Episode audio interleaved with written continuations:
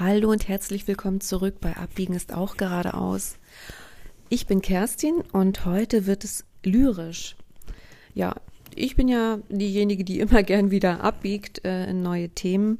Und warum nicht mal Lyrik? Also mein ältester Sohn und ich, wir spielen gern mit Worten und besonders gern oder eigentlich nur zu diesen Gelegenheiten machen wir das, wenn wir auf Reisen sind. Also wenn mal die Ablenkungen, die zu Hause da sind, nicht da sind und ähm, wir Lust haben, uns kreativ zu betätigen.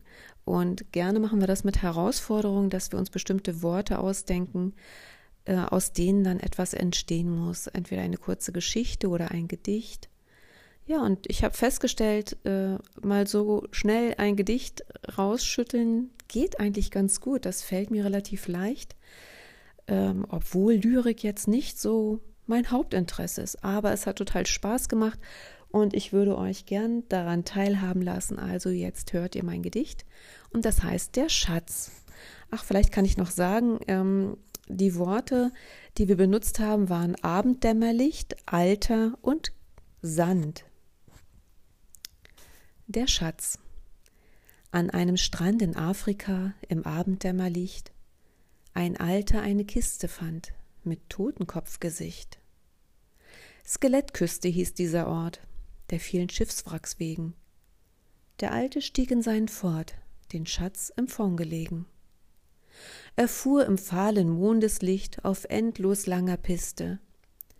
Die Frage steht ihm im Gesicht: Was ist in dieser Kiste? Die Neugier siegt und er hält an, kann es nicht mehr ertragen. Vielleicht bin ich ein reicher Mann, ich muss es einfach wagen.